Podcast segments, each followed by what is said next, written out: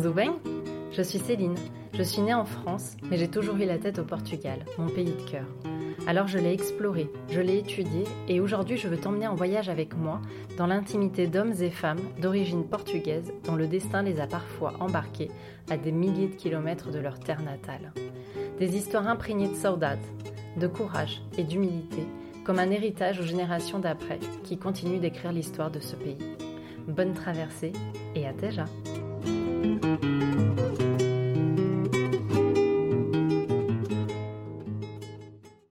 Pour ce nouvel épisode, j'ai rencontré Lizzie.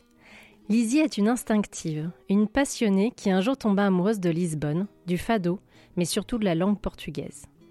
De ce pays, elle n'en connaissait rien, mais en quelques secondes, il était devenu une évidence. Une connexion qui ne la quittera plus.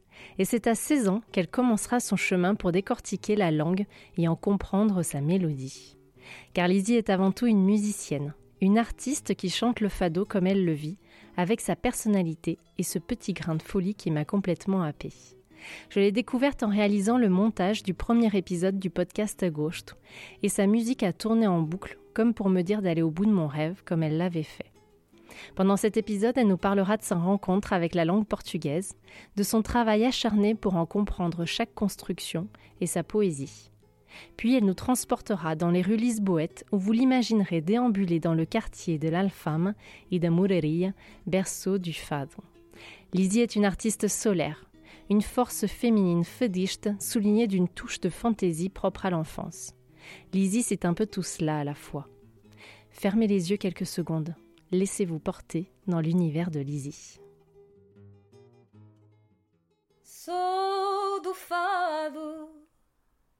Como sei.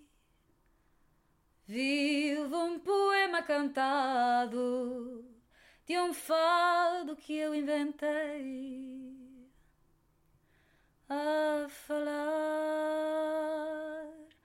Não posso dar-me, mas ponho a alma a cantar e as almas sabem escutar-me. Chorai, chorai, poetas do meu país, troncos da mesma raiz da vida que nos juntou. E se vocês não estivessem ao meu lado, então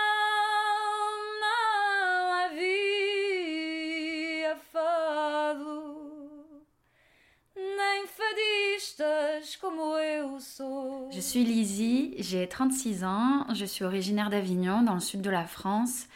Euh, J'habite au Pré-Saint-Gervais, à côté de Paris. Et je suis, euh, je suis artiste de chansons françaises et aussi chanteuse de fado, dans un groupe qui s'appelle Fado Clandestine.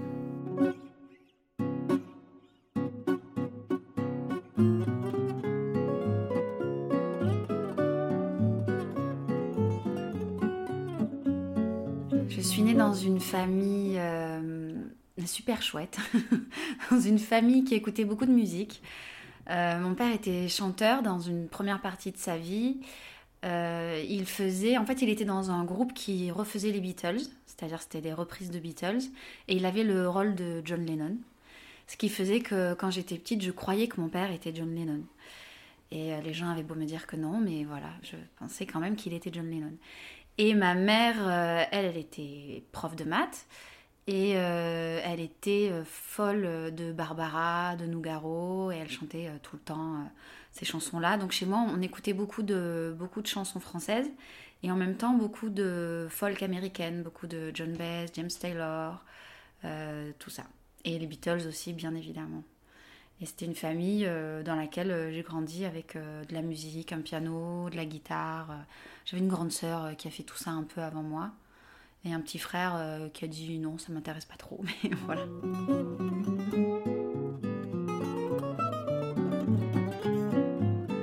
Avignon, c'est une petite ville, enfin c'est une, ouais, c'est une petite moyenne ville. Et euh, j'habitais, euh, j'habitais dans une maison qui a un jardin, donc j'ai vraiment grandi dans un cadre euh, très privilégié. Et cette maison, en fait, on est tout près du centre-ville parce qu'Avignon, c'est vraiment pas très grand. Et donc, oui, j'ai vécu dans cette, dans cette maison avec, avec aucune notion de, de l'argent. D'ailleurs, ma mère s'en est vite rendue compte quand on faisait les courses, tout était je ne comprenais pas pourquoi elle me disait ça c'est trop cher, ça c'est trop cher. Bah, enfin, enfin, on a une maison fantastique, les céréales sont pas trop chères, c'est pas possible. Euh, enfin voilà, avec aucune, euh, aucune préoccupation, vraiment une, une enfance très, euh, très chouette, très, très portée sur, sur la découverte des autres. Nos parents nous ont fait un peu voyager. Alors quand on était petit, c'était plutôt la France. Mais après, on est quand même allé un peu en Espagne, un peu en Italie, on est allé au Vietnam, etc. On a fait quand même des voyages. Enfin, en tout cas, la famille était ouverte sur, euh, sur, le, sur le voyage.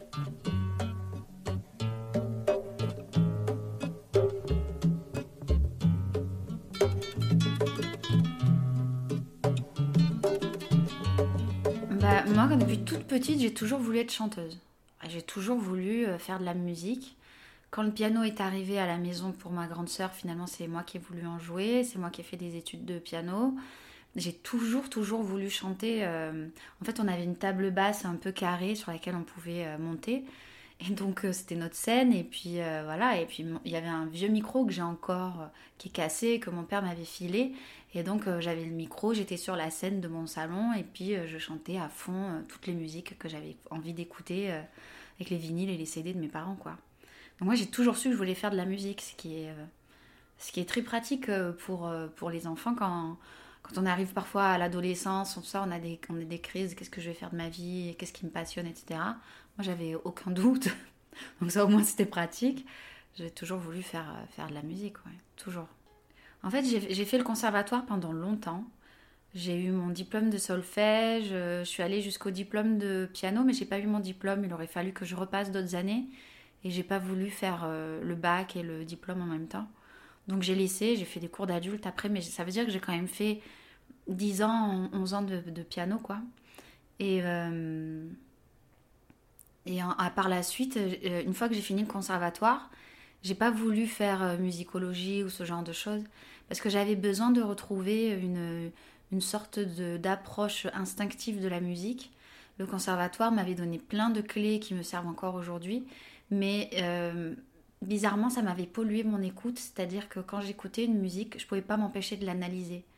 Donc euh, j'écoutais une musique et j'entendais euh, Do majeur, Fa mineur, ah on passe par la relative mineure maintenant, ah ouais d'accord, ok, il s'est pas foulé, il a fait le sixième degré. Enfin voilà, des choses qui ont, qui ont absolument rien à voir avec l'essence même de la musique, qui est de savoir est-ce qu'on se provoque une émotion ou pas quelle que soit euh, la structure de la musique. C'est très important d'analyser la musique parce que ça nous permet de comprendre comment les, compositeurs et les compositrices vont euh, bâtir leur, euh, leur œuvre et, comment en fait tel mouvement musical va provoquer telle sensation en fait. Pourquoi est-ce que je vais parler un peu chinois pour les gens qui connaissent pas la musique, mais pourquoi une cadence parfaite, ça nous fait un effet de ah la, la musique elle est finie quoi. Et pourquoi une, demi-cadence, euh, ça nous fait euh, une impression de on est en suspens, qu'est-ce qui se passe? Voilà, ben, finalement la musique c'est super d'analyser ça et de comprendre ce genre de choses, mais il y a un moment donné où il faut arriver à ne pas se poser la question comment est faite la musique et juste à la ressentir. Et donc euh, j'ai pas fait des j'ai pas fait d'études après ça, j'ai voulu retrouver, j'ai voulu désapprendre un peu pour retrouver juste ma sensation face à la musique.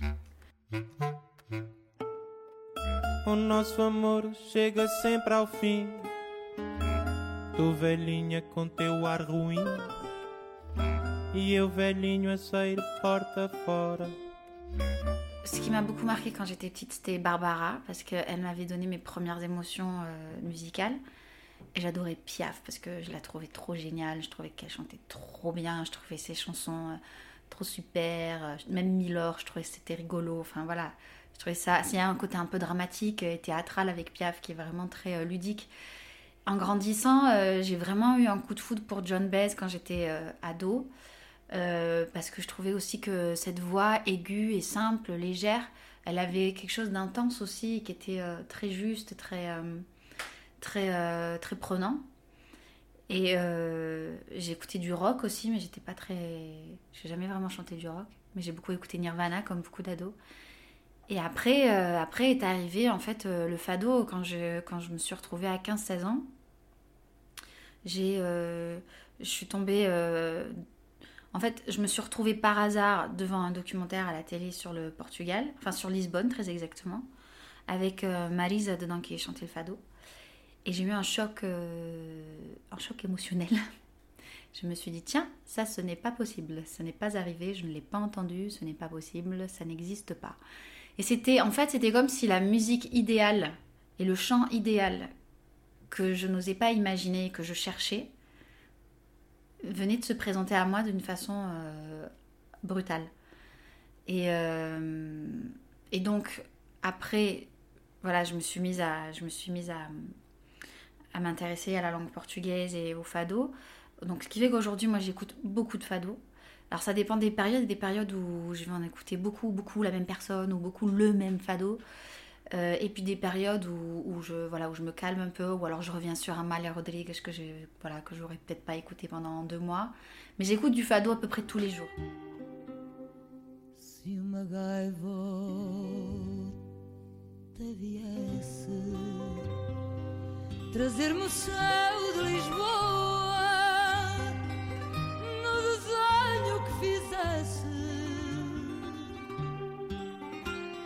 Alors quand j'ai vu ce documentaire euh, à la télé, euh, moi de toute façon j'avais 16 ans et j'avais euh, j'avais qu'une envie, c'était d'apprendre des langues et de partir en voyage. mon côté rebelle, c'était pas du tout d'être contre l'autorité, c'était je comprenais pas pourquoi on perdait notre temps euh, à rester au même endroit, aller à la même école. Je trouvais ça très intéressant ce qu'on nous enseignait, mais j'aurais trouvé ça tellement plus intéressant d'apprendre en voyageant. Bon, ça c'est l'idéal des enfants de 16 ans qui ne comprennent pas que voyager ça demande aussi de gagner de l'argent. mais, mais, moi, dans mon idéal à 16 ans, euh, il fallait qu'on aille tous voyager quoi. Et, euh, et donc, assez naturellement, quand j'ai vu ce documentaire sur Lisbonne qui m'a qui m'a scotché, qui m'a parce qu'il n'y a pas que le fado, il y a Lisbonne qui m'a vraiment euh, enchantée en fait dans ce, documentaire. Euh, encore une fois, hein, j'avais 16 ans, moi j'avais envie de regarder à l'époque une série qui s'appelait Art les cœurs à vif. Et donc j'avais pas du tout envie de regarder un documentaire. Mais je suis restée coincée quoi dessus parce que c'était euh, c'était fascinant à mes yeux et j'avais du mal à l'expliquer. J'ai encore un peu du mal à l'expliquer aujourd'hui. C'était fascinant. Et donc juste après, je me suis dit, ok, je vais m'intéresser à Lisbonne, je vais m'intéresser au Portugal. Et euh, j'en ai parlé à ma mère qui m'a dit, ah, mais si tu aimes le Portugal, euh, je pense qu'il faut que je, te fasse, euh, que je te fasse découvrir Fernando Pessoa. ça se dit comme ça en français, Fernando Pessoa. Et puis, et puis elle n'y connaissait pas grand-chose non plus, quoi. Elle n'était jamais allée au Portugal. Et, et, je me suis intéressée simplement un peu à l'époque, est-ce qu'il y avait Internet? Ça devait être le début d'Internet on avait AOL qui faisait comme ça au début.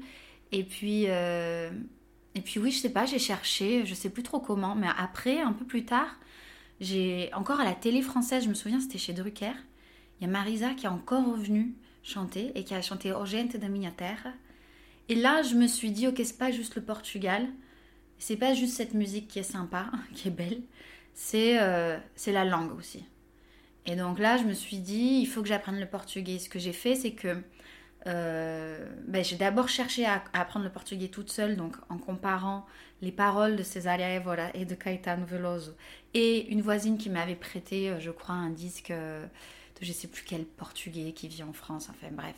Donc j'avais les trois normes, enfin les trois normes, les deux normes et le créole, en ne sachant pas du tout que c'était des choses différentes et je comprenais rien, mais rien du tout, du tout, du tout. Je me dis, mais c'est pas normal cette langue, il n'y a pas de régularité, ils l'écrivent pas pareil, enfin c'est...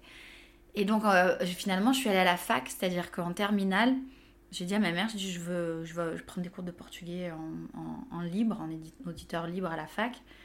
Et donc j'allais à la fin de mon mercredi à midi, j'allais, euh, je courais à la fac pour aller faire un cours de portugais. Et puis on a fait un voyage au Portugal euh, cette année-là pour que, pour que je découvre aussi un peu. Et, euh, j'ai adoré, j'ai adoré, j'ai adoré. Mais j'avais envie de revenir seule. C'est vrai que là, j'étais avec ma mère, ma prof de piano, euh, les enfants de la prof de piano, tout ça. J'étais avec des gens que j'adore, mais j'avais envie de revenir seule. Je sentais que c'était juste pour moi, ce, lieu-là. Et, euh, et, donc, quand j'ai fini la fac, enfin, quand j'ai fini, pardon, le lycée, je suis allée à la fac, j'ai fait des études de... J'ai commencé un DUG à l'époque de, de cinéma, mais euh, j'ai fait un double DUG de, portugais. Et au bout de six mois, j'ai compris que le cinéma, j'allais le laisser tomber et que j'allais garder que le portugais. Et surtout, la fac de Montpellier, c'était la seule fac qui prenait les élèves en spécialiste, mais en débutant. Donc, euh, c'était, euh, c'était une chance inouïe pour moi d'apprendre la langue, quoi. Puis après ça, j'ai fait un an d'Erasmus à Lisbonne, qui m'a vraiment permis de parler vraiment correctement, parce que sinon c'était compliqué. Enfin, je comprenais, mais pour parler, euh, je m'arrêtais euh, dès que, dès que je disais talvez, je me disais oh mince, maintenant il faut que j'utilise le subjonctif, comment je vais faire? Donc j'arrivais pas à faire des phrases sans, sans m'arrêter en plein milieu, quoi. Et euh, donc un an, un an au Portugal, ça m'a fait beaucoup de bien. Quand je suis revenue, je parlais couramment portugais et j'ai continué avec un, avec une, enfin un master 1, une maîtrise, on appelait à l'époque, à Toulouse, que j'ai faite en deux ans, que j'ai faite sur j'ai fait mon mémoire de, maîtrise sur euh, Flor qui était l'une des premières poétesses que j'ai découvertes. En fait, quand, quand je me suis intéressée au portugais, euh, un jour j'ai cherché des citations de, poètes. Et je suis tombée sur une, sur une citation en français de Flor Espanca qui dit euh, Qui me donna des yeux pour voir les astres sans me donner les bras pour les atteindre? Que me que me olhos para ver os astros sem me dar os braços para os alcançar. Je crois que c'est à peu près comme ça en portugais. Et je trouvais ça génial. Puis je pense que ça parle aux ados un peu cette sensation euh, d'injustice. Comment ça, je peux voir les astres, mais je peux pas les atteindre. C'est quoi ce, quoi cette histoire? Et, euh, et, donc, Football a été resté euh, très ancré à l'intérieur de moi. Et après, mon, après ma maîtrise, j'ai continué la musique et j'ai fait un enfant. Et juste au moment où ma fille est née, je voulais reprendre pour faire mon master. J'ai attendu qu'elle ait un an quand même parce que j'étais trop fatiguée. Et j'ai fait mon master à Montpellier. Et, euh, là, j'ai fait mon mémoire euh, sur euh, Carlos de Oliveira, sur deux, deux, recueils de poèmes à lui, et justement sur l'écriture poético-musicale dans, dans sa poésie. Enfin, je te raconte tout ça simplement pour dire que,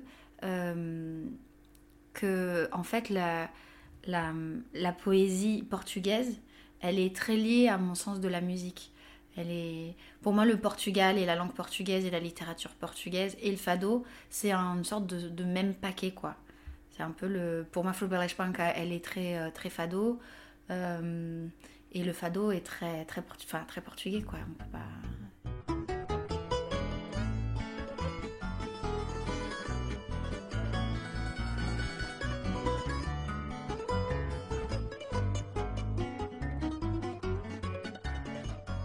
As meninas dos meus olhos Nunca mais tive mão nelas As meninas dos meus olhos Nunca mais tive mão nelas Mon but c'était de faire en sorte que le portugais soit ma langue. C'est-à-dire que je sois pas juste en train de, de, de, réfléchir à comment je fais mes phrases, etc. Que ce soit pas juste parler une langue étrangère. Je voulais vraiment pouvoir ressentir le portugais et le parler. Ça a mis beaucoup de temps en réalité parce que pendant longtemps je le comprenais, mais par exemple une chanson, je la comprenais mais je ressentais pas tout de suite. Il fallait que je revienne sur le texte pour reprêter attention à la signification. Euh, mais ça, donc ça, ça, a mis vraiment, je pense, euh, ça a mis plus que, mes études. Ça a, ça a pris bien dix ans pour que réellement aujourd'hui tout ce qu'on me dit en portugais ou tout ce que j'entends du premier coup dans une chanson ou autre, ou un poème qui est récité, je le ressente. Euh, mais pour moi, c'était très important d'être euh, dans la langue en fait. En fait, j'étais très jalouse, j'étais très déçue de ne pas avoir euh, le portugais comme deuxième langue maternelle en fait. Quand j'ai découvert la langue, j'étais j'étais déçue. Mais j'adorais l'espagnol, je faisais deuxième langue espagnole, j'aime toujours autant l'espagnol. Mais je sais pas pourquoi, dans le son de la langue portugaise, dans les sons de la langue portugaise, il y a quelque chose qui me qui me fait du bien, comme quand on mange un gâteau au chocolat, quoi. Pourquoi euh, le gâteau à la cerise est très bon, mais le gâteau au chocolat, euh, il a un truc en plus, on ne sait pas pourquoi. Voilà, mais ça me fait ça en fait. Et euh, c'est vrai que c'est la langue qui m'a... En fait, quand j'ai quand j'ai entendu Marisa, je me suis dit oui, cette musique elle est chouette, oui, cette musique elle est intense, c'est une musique qui parle à mon âme, mais mon âme doit parler un peu portugais. Voilà. Donc, euh, donc il faudrait que j'apprenne la langue que mon âme comprend.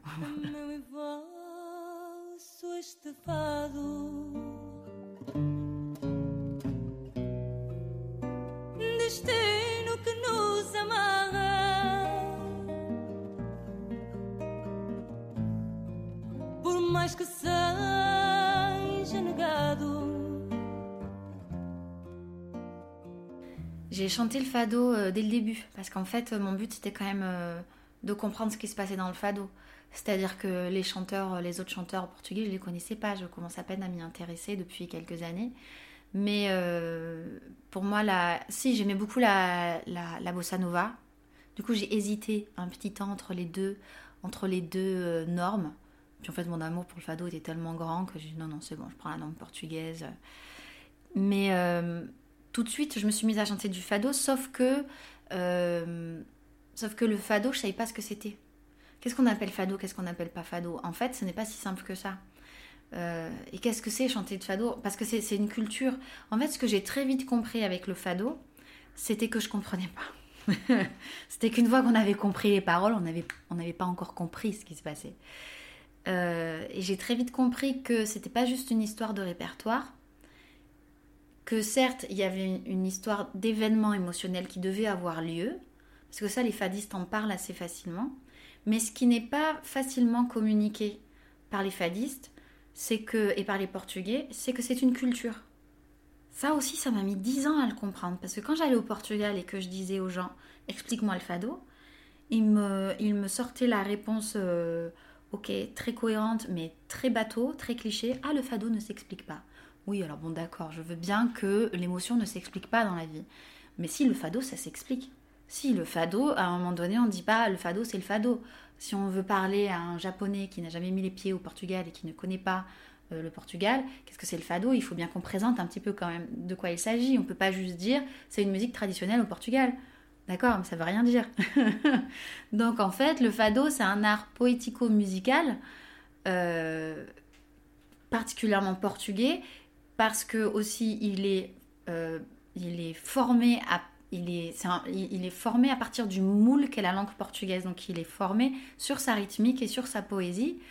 Et c'est un art qui, permet de dire un texte comme si on le disait, mais en le chantant et en prenant en compte euh, toute la créativité du chanteur qui doit lui-même développer son propre langage par-dessus euh, un répertoire peut-être déjà existant. Parfois non, parfois il y a des fados qui sont nouveaux, mais sinon le fado quand même, pour le fado traditionnel, c'est un répertoire euh, de musique déjà existante.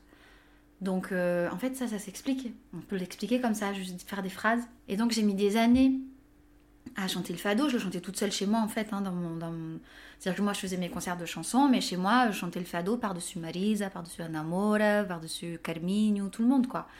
Et puis euh, un jour, mais il y a vraiment il y a longtemps, hein, il y a dix ans, donc ça faisait déjà dix ans que je parlais portugais, euh, je me suis rendu compte que j'écoutais euh, Ana Moura et que je devinais, les, je devinais la mélodie, alors que c'était un fado que je pensais ne jamais avoir entendu de ma vie. Et quand je me suis rendu compte que je devinais la mélodie, je me suis dit alors soit j'ai un don extraordinaire de, je, suis devin de musique, soit il se passe quelque chose que je n'avais pas compris avant. Et en fait, c'est là que j'ai compris que le fado, c'est un répertoire de musique qui porte un nom sur lequel on met, sur laquelle, pardon, on met, euh, non, sur lesquels, je reprends encore ma phrase, c'est un répertoire de musique sur lesquels on peut mettre le texte que l'on veut, parce que c'est une histoire de structure. Euh, donc c'est pour ça que ce sont des poèmes. C'est parce que c'est de la versification, il y a des strophes, il y a des vers, euh, et qu'en fait Anna Moura, elle était en train de chanter au fado Acacio, qui est un, qui est un fado que j'avais déjà entendu plein de fois, donc je connaissais la mélodie. Mais par contre, le texte, je l'avais jamais entendu. Donc c'est pour ça que je pensais écouter un nouveau fado et qu'en fait, je devinais la mélodie euh, tranquillement. Et quand j'ai découvert ça, alors là, je me suis dit, ah ouais, alors là, il y a tout un truc, tout un monde que je ne connais pas à découvrir. Et ça faisait déjà dix ans quand même que j'étais à fond dans le portugais et à fond dans le fado.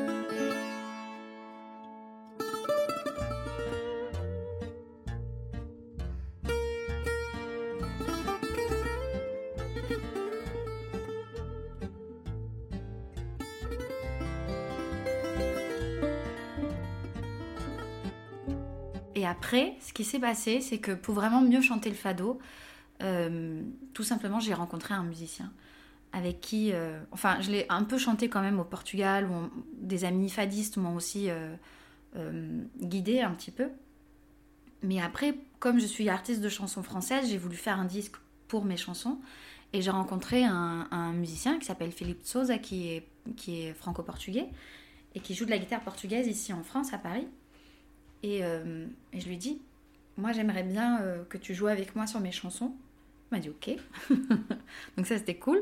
Et en même temps, il m'a introduite aux, soirées de Fado Vedio euh, qu'il y avait à Paris à l'époque au Lusofolies. Et euh, c'est là que j'ai eu l'occasion finalement de chanter plus souvent, enfin une fois par mois pratiquement, pour, pour en fait chanter du fado vraiment devant des gens avec des musiciens, pas juste moi qui, fait, qui joue un fado comme je peux, euh, c'est-à-dire du coup je fais un truc un peu folk pour m'accompagner, pour avoir le plaisir de chanter un fado. Et de là, de là je me suis mise à chanter beaucoup plus souvent.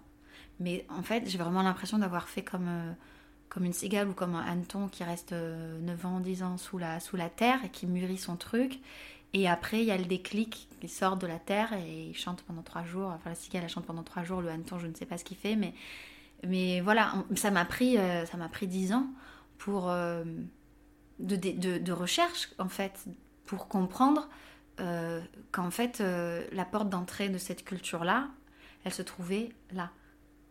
Et après, c'est une recherche de tous les jours, comprendre quels sont les fados, euh, tiens, euh, tel, tel fadiste chante tel texte sur tel fado, alors qu'habituellement elle chantait sur tel autre, ça donne, ça donne une nouvelle euh, dimension émotionnelle.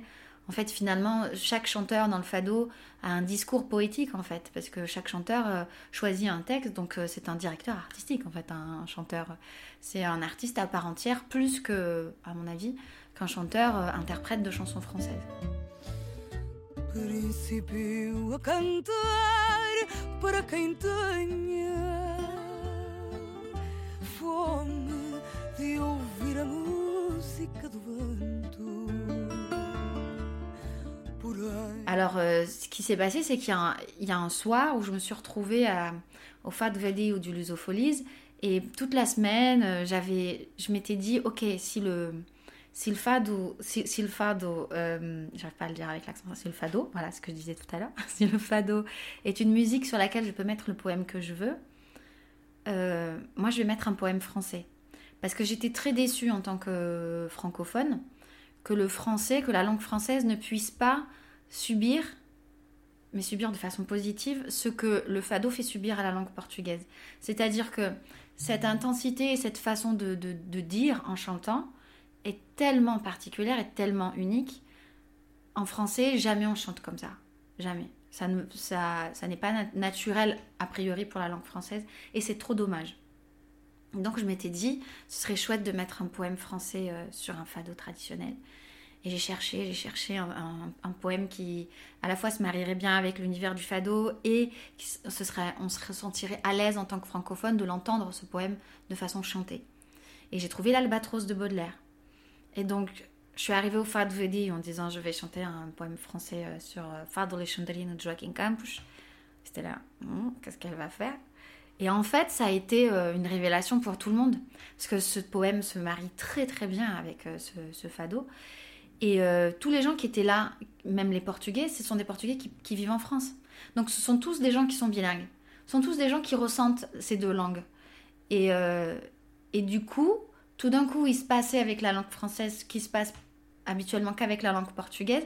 Et donc finalement, je pense que pour les Portugais de France, je parle un peu pour eux, mais c'est mon impression, j'ai l'impression que eux, ils ont pu euh, voir tout d'un coup euh, cet événement qu'est le fado dans le chant en relief, parce que c'était moins naturel qu'avec le, portugais. Disons que quand c'est en portugais, ça rend plus compte un peu. Et là, tout d'un coup, ils pouvaient s'en rendre compte. Et ceux qui étaient que francophones, tout d'un coup, ils ont compris en fait ce qui se passe avec le texte quand on chante euh, du fado.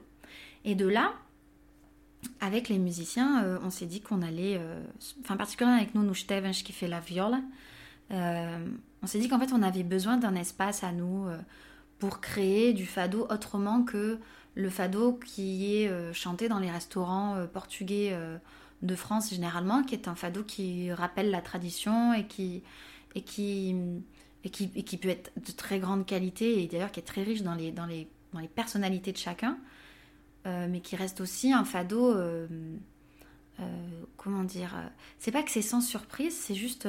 c'est la tradition qui a lieu. Voilà. Et moi, en tant que chanteuse de fado, je correspondais pas trop à ce qu'on attendait d'une chanteuse de, de fado traditionnelle. J'ai pas, pas le châle, etc. J'ai pas le, j'ai pas la gouaille peut-être que les gens attendent. Et donc, euh, effectivement, avec euh, nous, nous je t'aime, on s'est dit, on a besoin euh, de quelque chose où on peut essayer d'autres, choses et on peut exprimer euh, les doubles cultures, euh, le fait qu'il y ait deux langues, euh, où on peut exprimer des choses qui habituellement sont pas ce qu'on attend particulièrement d'une chanteuse de fado. Et au début, on s'était dit, on va créer un lieu, mais on n'avait pas du tout envie de créer un lieu, ça demande trop de travail, c'est pas notre boulot, on est des musiciens. Et donc finalement, on s'est dit, tiens, on va créer, euh, on va créer un groupe. Et, euh, le, guitariste de guitare portugaise s'est joint. Et finalement, euh, j'ai dit aux garçons, j'ai dit, en fait, on va, on va se caler une date de concert. Comme ça, on sera obligé de, de vraiment créer un projet. Parce que si on ne cale pas de date de concert, on va jamais y arriver. On s'est, on s'est mis une date de concert euh, à Paris en juin 2016. Et le projet était né. On l'avait appelé Arlin Fado. Mais en fait, il y a eu des problèmes de, de droit d'auteur, je crois, par rapport au titre. Donc finalement, comme j'avais écrit un texte qui s'appelait Fado Clandestino, euh, on a décidé de l'appeler Fado Clandestino. Entre-temps, Nuno Esteves est parti au Portugal pour y vivre. Enfin, il était venu vivre avec nous pendant 5 ans, puis voilà, il est reparti au Portugal. Euh, Philippe Souza a quitté le groupe et euh, c'est un ami que je connais depuis 15 ans au Portugal qui s'appelle Moussioussa, qui est luso-brésilien et qui joue aussi de la guitare portugaise, qui a rejoint le groupe. Et donc finalement maintenant j'ai deux musiciens en Portugal, et moi je suis en France. Bon final- finalement on est vraiment dans ce partage des deux cultures, des deux, rives, des deux langues. Et, euh, et voilà. Et donc ce projet Fado Clandestino pour moi c'est un projet qui est essentiel pour que je puisse euh, m'exprimer dans le fado sans euh, devoir me plier à quelque chose qui ne me correspond pas et du coup sans décevoir le public qui à tel endroit veut entendre tel, tel type de fado ou tel type de fadiste. Pour s'amuser, les hommes d'équipage prennent des albatros, vastes oiseaux des mers. Ah oui, j'avais, très envie de faire cette fusion euh, entre la culture française et la culture portugaise, parce qu'en fait, elle a lieu à l'intérieur de moi, que je le dise ou pas. C'est-à-dire que il y a, quand j'écoute un fado, euh, ça va me faire penser euh, peut-être à des choses euh, qui ont à voir avec le quotidien portugais ou avec la culture portugaise, ou alors sans culture particulière, quelque chose d'universel. Mais parfois, ça dialogue avec ma culture française. Dans ce projet Fado Clandestino, on reprend la prière de Brassens, qui est un poème de Francis Jam. Pas, il n'a pas écrit le texte, il a fait la musique. Et pourquoi on reprend la prière de Brassens alors que c'est une chanson euh, française? C'est parce que dans le, dans le répertoire du fado, il y a un, fado qui s'appelle Apres, et donc qui veut dire la prière, et dans lequel les Portugais euh, qui chantent disent Des mains de Dieu, j'accepte tout tant que je meurs au Portugal. Et quand j'entends ce fado, je comprends à quel point je ne suis pas portugaise. Parce que moi, j'en ai rien à faire de savoir où je vais mourir, quoi. Et, euh, on n'a pas le même attachement à la terre. Euh, les Français ont beau être chauvins, ils sont pas attachés à la terre comme un Portugais peut être attaché à sa terre. Bien sûr, tout ça, ça peut varier d'un individu à un autre, mais quand même de façon générale, c'est pas du tout, euh, ce- c'est pas du tout le même attachement. Et c'est normal, c'est à voir avec l'histoire des gens. Euh, mais donc, quand j'entends ce fado, euh, je, je comprends, mais je ressens pas.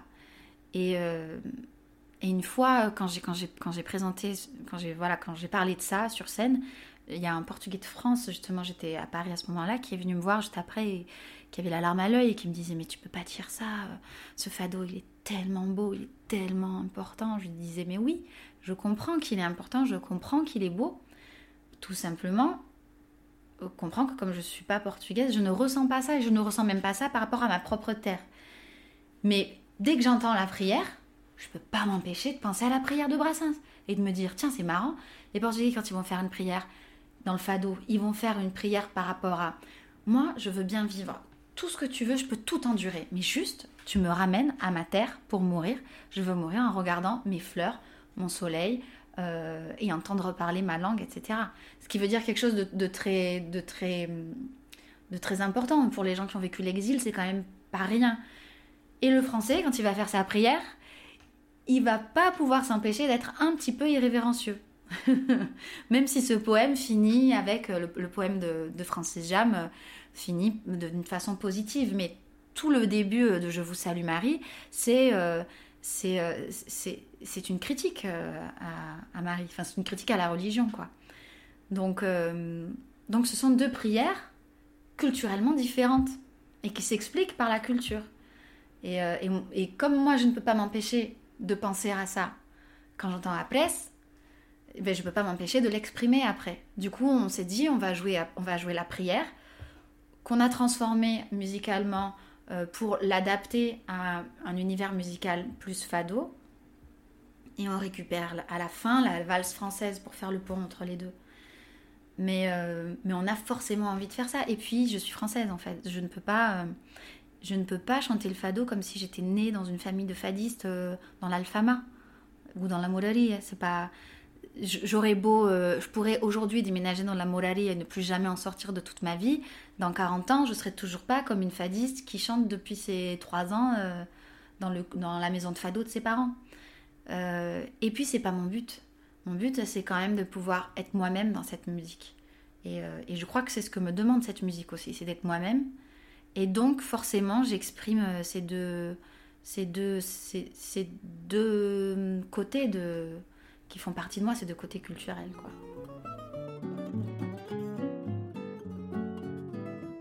Se a minha alma soubesse de onde vem, se os meus passos tivessem um destino, se além da dor não houvesse desdém.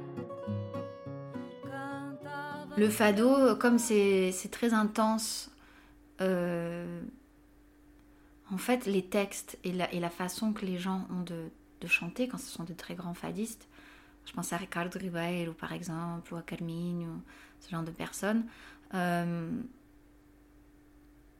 ça peut, euh, moi, ça, peut me, bouleverser ou ça peut m'aider à vivre, quoi. Ça peut m'aider à passer une mauvaise, euh, un, mauvais moment de ma vie. Et il y a, un fado que j'adore, enfin un texte qui s'appelle Perguntas, et qui dit euh, j'ai demandé à j'ai demandé à la vie euh, si elle voulait de moi. Euh, elle m'a dit non enfin c'est qu'un truc comme ça c'est toutes les strophes c'est ça. Puis j'ai demandé à l'amour elle m'a dit non elle m'a dit non. Et malheureusement pour moi le fado m'a dit oui. Mais en fait c'est toujours un malheureusement mais en fait c'est quand même mon refuge quoi. Donc comme si le fado c'était quelque chose qu'on devait porter c'est pour ça que fado, ça me fait souvent penser à, penser à fardeau, alors que ça n'a rien à voir dans le, dans le, dans, dans, dans le latin, j'imagine, ça n'a rien à voir. Mais euh, il y a cette idée qu'on va le porter, que c'est quelque chose, euh, que c'est un destin qu'on nous a mis et qui, est lourd à porter. Mais en fait, on est très content de l'avoir. Donc il y a une sorte de, de oh, c'est dur, mais grâce à ça, je passe les, je passe les, épreuves. Et, euh, et le fado est à la fois le refuge du malheureux et son sauveur, quoi. Donc ça, me permet de, ça me permet de passer toutes les épreuves, le, fado.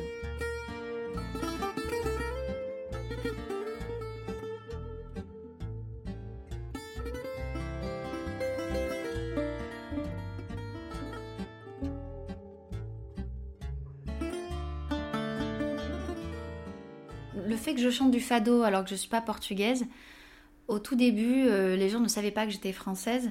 Et comme j'ai plutôt un bon accent, euh, les gens ne s'en rendaient pas compte si on ne le disait pas.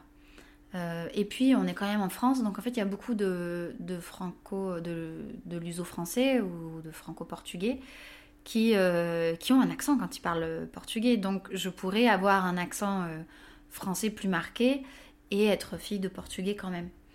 Euh, c'est pas comme si on est au Portugal. Au Portugal, je pense que tout le monde capte que j'ai un petit accent. Mais, mais ils, pensent que je suis fille de Portugais. Euh, parce que les Portugais n'imaginent pas qu'on puisse euh, apprendre leur langue vraiment à fond, juste par amour pour la langue. Ce qui est très bizarre parce que si je parlais couramment espagnol sans accent, j'en serais content pour moi, mais personne ne serait très impressionné. je prends l'exemple de l'espagnol, mais pareil pour l'italien, pareil pour l'allemand. Pareil, bon, pour l'anglais encore plus. Par contre, le portugais, tout le monde est, tout le monde est, est, impressionné. Mais je pense que c'est vraiment juste parce que euh, le portugais du Portugal n'a pas été euh, vu comme une langue sexy. euh, euh, on n'a pas vendu le portugais comme celui qui se, qui se trimballe avec les, les, les biscottos, les pectoraux sur la plage. voilà, on n'a pas vendu une image sexy du Portugal, puisqu'on a eu pendant longtemps une image misérabiliste en fait du Portugal. Mais en fait, c'est juste une langue latine très belle, euh, comme les autres langues latines, avec une culture euh, très belle, comme les autres euh, cultures, et, qui, et pour laquelle on peut s'en amourer tout autant que, que pour une autre.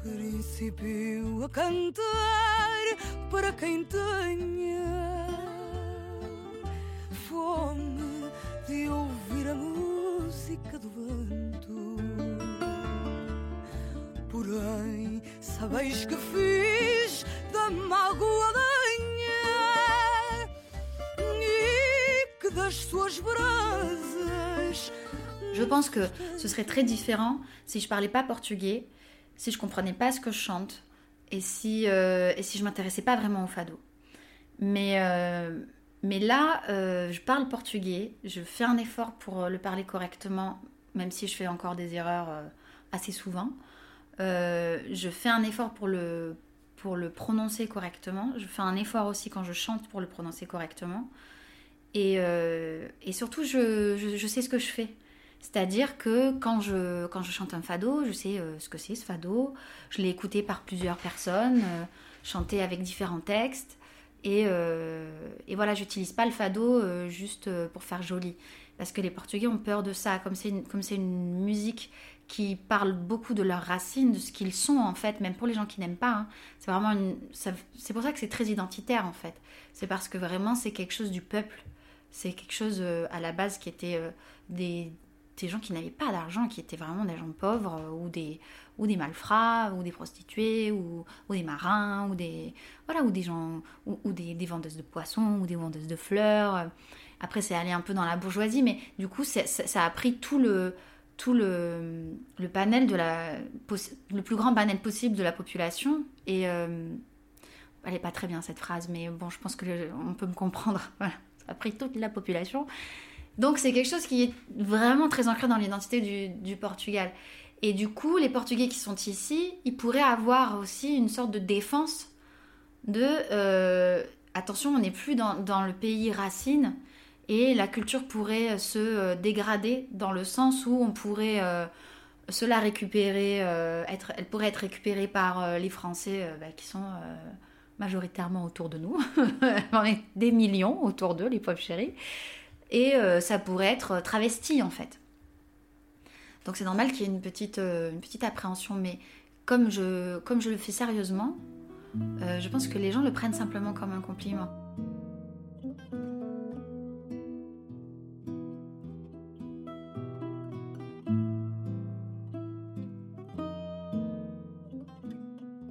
Le Portugal, maintenant, c'est un peu mon pays. Euh, après, je confonds pas, c'est-à-dire que je vois bien au Portugal que j'ai des réactions françaises.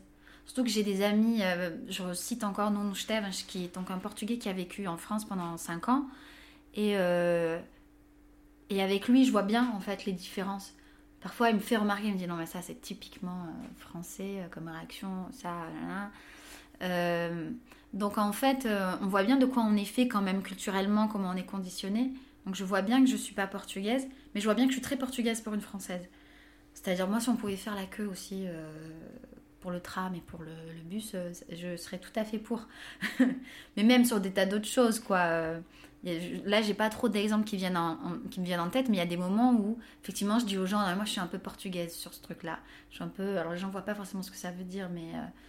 Mais euh, voilà, je suis un peu méditerranéenne, mais organisée. Euh, euh, un truc un peu. je parle fort, bah, je suis un peu du sud-est, donc finalement, on se reconnaît quand même un peu chez le portugais. On peut parler fort, tout va bien en fait. Hein, on n'est pas du tout en train de s'engueuler, on parle fort, c'est tout. voilà, il y a le côté convivial, il y a le côté très franc des Portugais. En fait, moi, la première chose qui m'a vraiment. Où je me suis dit, waouh, je suis pas du tout portugaise quand je suis arrivée, c'est que je l'ai trouvé très franc et ça ne posait aucun conflit. Et moi, j'étais là. Alors, moi, j'oserais jamais dire ça aussi franchement à quelqu'un. Il n'y a pas de conflit, ça va, vous vous disputez pas. Vous vous disputez pas, d'accord, ok, tout va bien. Je me suis rendu compte que peut-être dans ma culture, qui peut être aussi une culture familiale, hein, euh, la politesse était tellement euh, codée qu'on ne pouvait plus euh, presque dire les choses franchement sans que ce soit vu comme une impolitesse. Alors que quand même c'est très sain de dire euh, ceci ne me convient pas. vous êtes très mal garé, monsieur. Voilà, tout simplement. Pouvoir lui dire vous êtes très mal garé. Êtes marqué là, vous n'avez pas le droit de vous garer. Voilà, nous, j'ai l'impression que tout de suite ça va, ça va devenir un conflit terrible. Alors il faut dire non, mais peut-être vous l'avez pas vu, mais c'était marqué. Et les Portugais, c'est non, mais enfin c'est marqué, c'est marqué là. Si vous pouvez pas vous garer là, oh ben pardon, j'ai pas vu, excusez-moi, c'est bon, ça arrive. Peut-être c'est une caricature que je donne là, mais moi c'est ce que j'ai ressenti. Et donc j'ai beaucoup appris de ça. Et c'est un truc que j'essaie de, de garder euh, en moi, une sorte de franchise.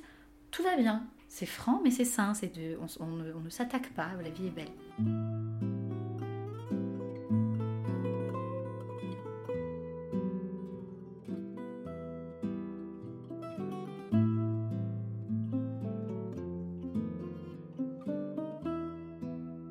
Alors, mes lieux ressources au Portugal, c'est euh, ce qu'on appelle. euh, alors, en portugais, c'est Adro, c'est le parvis de l'église de Santo Estevão, dans l'Alfama.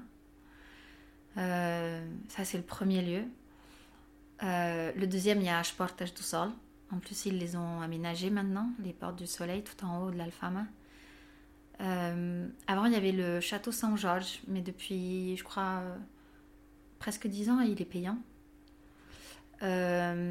Et après, ce que j'aime, c'est passer par le bas de l'Alfama. Donc, je descends la Rua dos Remédios, je passe par le Musée du Fado.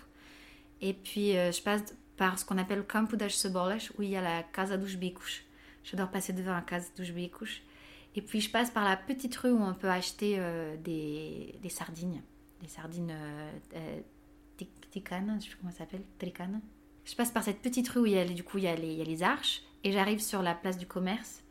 Là, la place du commerce, je vais euh, du côté du fleuve. Et là je m'assois pour euh, juste pour regarder. Et hum, ça c'est un truc un peu obligatoire.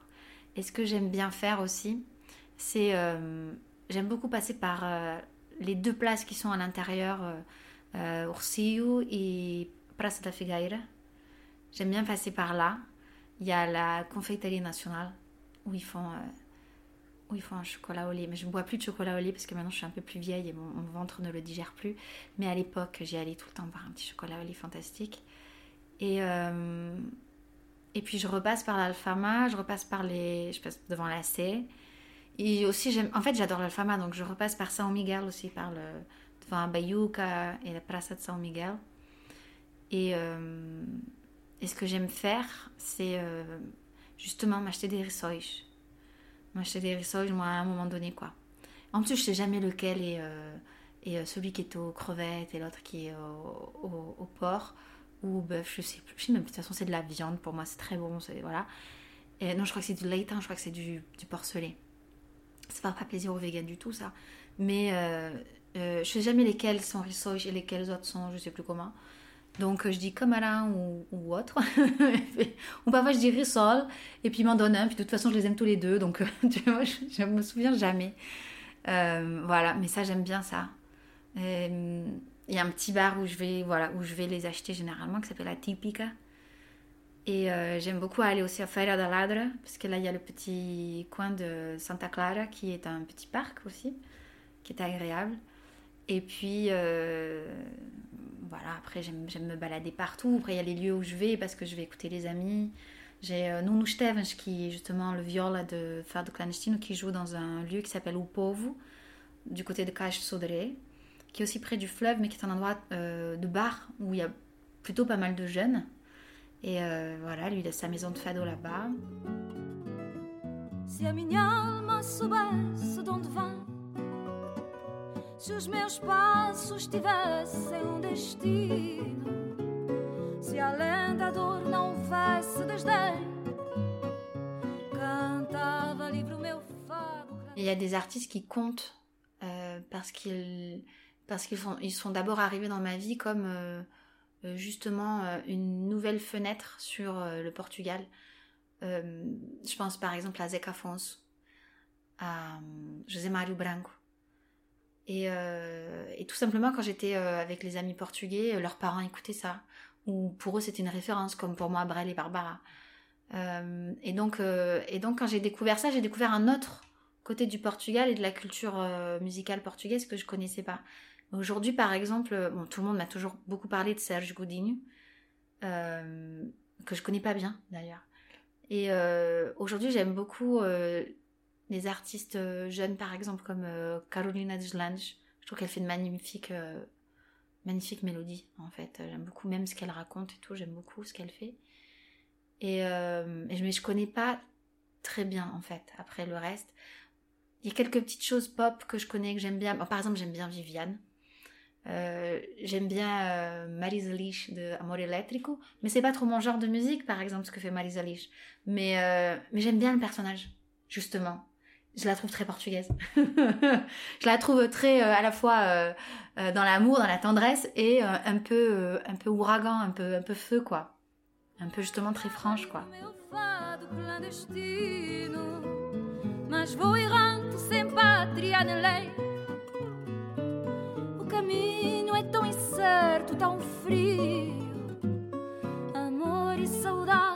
já os cantei. Agora vou cantar meu exílio.